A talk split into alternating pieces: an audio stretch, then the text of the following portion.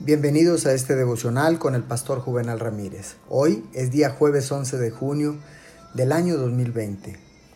La palabra de Dios dice en el libro de Romanos capítulo 8, versículo 18. Considero que nada se comparan los sufrimientos actuales con la gloria que habrá de revelarse en nosotros. Pablo usó la palabra sufrimientos para describir los problemas de la vida comparados con la gloria final en el cielo, que esta será la recompensa de todos los que pacientemente perseveran hasta el fin. Además, habló de las aflicciones que llegan al pueblo de Dios en este mundo y las consideró como casi sin peso cuando se comparan con el peso de la gloria que espera a todos los que son obedientes, pacientes y fieles en medio de todos y cada uno de sus problemas.